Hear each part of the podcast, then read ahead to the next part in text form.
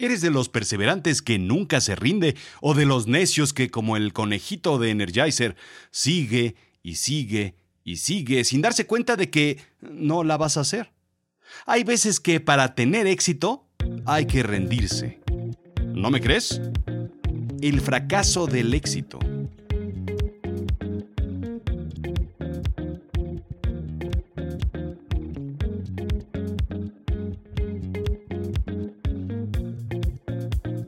Bienvenidos a Azul Chiclamino, la realidad de lo absurdo. La tía Maruca lo repite cada vez que la ves. Ay, mijito, qué guapo eres. Y listo. Deberías ser tú el jefe. Algún día tendrás éxito, escúchame. Y tú te preguntarás, ¿o sea que no soy exitoso? Pues, pues, ¿qué es el éxito? Y aquí la cosa se pone peor, porque es cuando te cuestionas, en lo profundo, con esa vocecilla que está adentro de ti y que siempre habla lento y con eco. ¿Qué estás haciendo? ¿Por qué lo estás haciendo? ¿Cuánto tiempo llevas haciéndolo?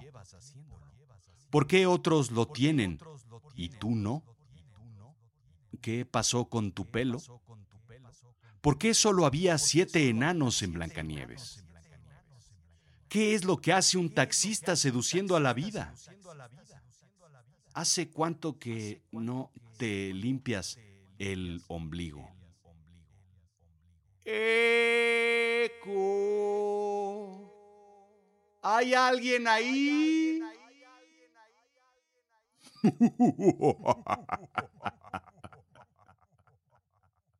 Es lo que Cornejo nos quiere vender enlatado en un curso o en un libro o en una conferencia. Es lo que Axe pretende venderte en aerosol. El éxito. Jeffrey James desmenuza de una forma muy simple para Inc.com lo que es el éxito. Cuando le preguntas a alguien qué es el éxito para ellos, inmediatamente contestan que es el dinero. Sin embargo, normalmente quien piensa esto carece de pelo, tiene sobrepeso, está estresado, duerme poco y por supuesto no tiene dinero. Dice Jeffrey James. Te sugiero que mires a tu espejo y digas qué ves y luego reflexiones qué es el éxito para ti y cuánto tiempo llevas buscándolo. James piensa en una matriz. Por un lado, pobre o rico. Por otro lado, infeliz o feliz. Evidentemente, el mejor escenario es el cuadrante rico y feliz. A toda costa lo que hay que evitar es vivir en una película mexicana de los 50, junto con Pedro Infante, Evita Muñoz Chachita y Freddy Fernández el Pichi, el cuadrante pobre e infeliz. Pero cuando de opciones se trata, ¿qué preferirías elegir? ¿Rico o feliz? Ahí radica la definición de éxito para ti. El doctor Jeffrey Pfeiffer, profesor de Stanford, analizó durante años el éxito y el poder y encontró seis características claves del éxito. 1. Energía y fuerza. 2. Foco. 3. Sensibilidad hacia los otros. 4. Flexibilidad. 5. Capacidad a tolerar conflictos. Y 6. Tomar el ego y llevarse bien. No son factores indispensables, pero los encontramos casi siempre en las personas exitosas. 60 a 65 horas de trabajo a la semana definen típicamente la vida laboral de una persona exitosa. Para ello, se requiere de una gran energía y fuerza física, explica Pfeiffer. Muchos la tienen de forma natural, otros requieren de un poquito de ayuda como el ejercicio o las sustancias externas. La idea es, de cierta forma, sobrepasar a tu competencia, a tus competidores, colegas y adversarios, hacer más de lo que tu cuerpo puede sin quemarlo. Sin embargo, se requiere tener también sensibilidad hacia los otros, al mismo tiempo que se tiene foco en los objetivos. La cosa se complica porque es necesario también crear anticuerpos de tolerancia a los conflictos para administrarlos, mejorarlos, resolverlos, evitando que te afecten en lo profundo. Bajo este enfoque, no hay persona más exitosa que la protagonista de un comercial de coches. La mujer activa que trabaja mucho y se divierte, que no pierde el foco de su día, de su vida, de sus objetivos, que es tan sensible que es capaz de frenar para que cruce la calle la abuelita. Hábilmente resuelve los conflictos de la oficina en el día y de la casa en la noche. Es fuerte, pero no pierde su lado femenino. Es independiente y conquistadora, sabe lo que quiere y consigue lo que busca. Que tiene un auto que refleja su estilo de vida al mismo tiempo que le permite ser quien quiere ser. Ese es el éxito de una forma más simple para los hombres. Eh, por otro lado, podemos ver el éxito de los reggaetoneros es tener la camiseta de tirantes más barata y la cadena de oro más cara. La vida es simple para los hombres. Cada quien su concepto de éxito, pero todos buscándolo a como de lugar. Lo que es cierto es que es muy probable que logres llegar a dominar el éxito que define Pfeiffer en los puntos anteriores si eres disciplinado. Sin embargo, la tarea se complica cuando sabes que la variable felicidad la debes incorporar por ahí sin dejar de balancear en el aire las otras pelotas. Si quieres ser rico, bueno, pues se complica aún más. Pero hay algo que nos dificulta lograr llegar al éxito, los obstáculos. ¿Cómo los manejamos? La tolerancia a la frustración. Resolver los conflictos y sobrepasar las dificultades es lo que te hará exitoso. Los conflictos aparecen siempre porque en la vida no todo es fácil y por supuesto no todo se nos facilita. Claro, lo entiendes con el tiempo, que no hay obligación para hacerlo todo bien.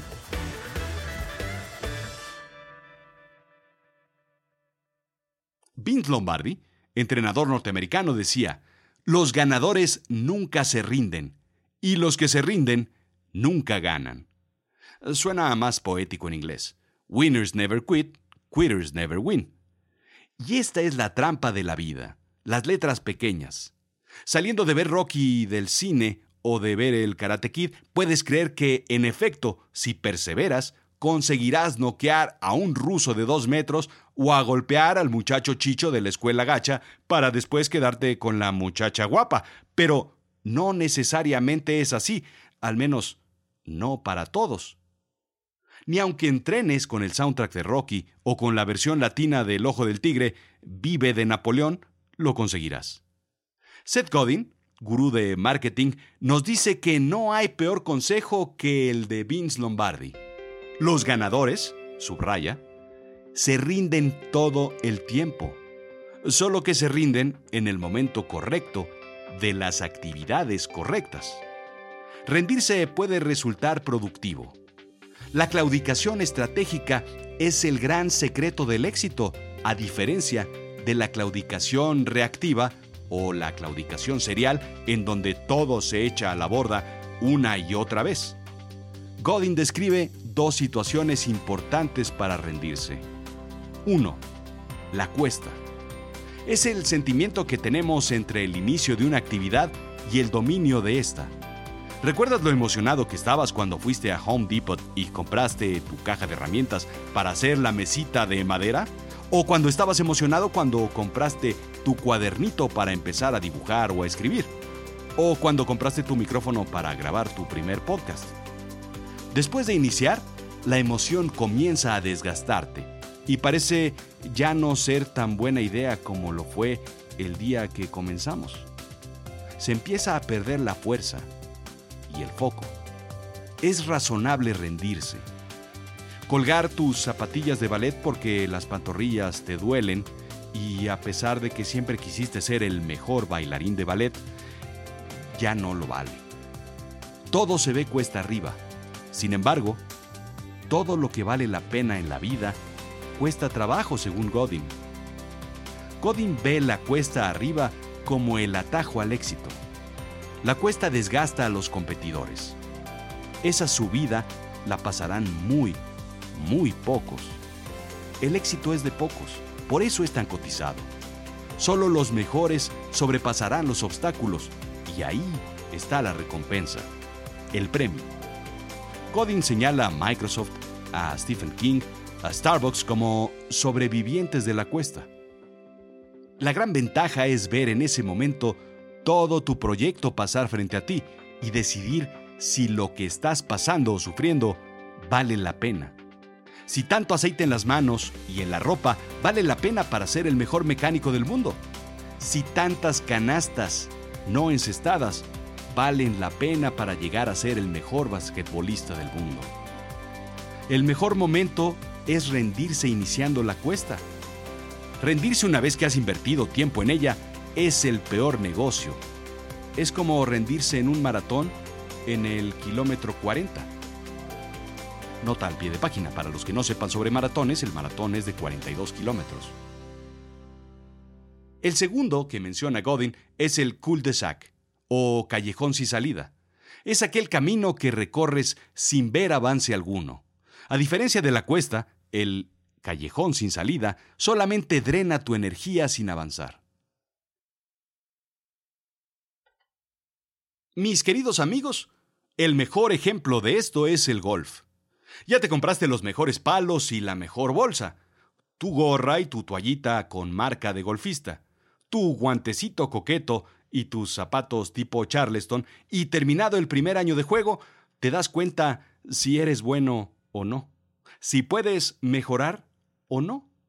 Aquí es donde debes renunciar, porque de plano no la vas a hacer, o al menos definir que quieres divertirte, no contar los golpes y resignarte a pasar varias veces por el hoyo 19. ¿Cuánto tiempo llevas atorado en ese proyecto que según tú ya merito vas a sacar adelante? ¿Cuánto has avanzado los últimos meses, años, lustros? ¿Cuánto le has invertido? ¿A dónde te ha llevado y qué satisfacciones has tenido? La práctica hace al maestro, sí, pero no siempre. Puedes intentar mil veces y no dominar una actividad. Si no pasas la cuesta, pero no quieres ser el mejor del mundo, está bien. Sigue practicando tu guitarra.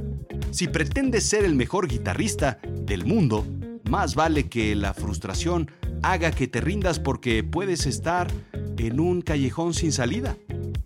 Si sigues emocionado aunque sea duro, si sigues entusiasmado aunque te cueste trabajo, si a pesar de perder una batalla ganas dos, si no has perdido la emoción del resultado esperado y si ves que poco a poco te acercas a, no sé, cerca de tu meta, sigue adelante. Si no, ríndete. Ríndete para ser un ganador en otra cosa. No pasa nada. Esto fue Azul Chiclamino, la realidad de lo absurdo. Yo soy Rodrigo Job. Suscríbete. Sígueme en Twitter, arroba rodrigo-job, en Instagram, rodrigo-job, y sígueme ahora en YouTube, Rodrigo Job.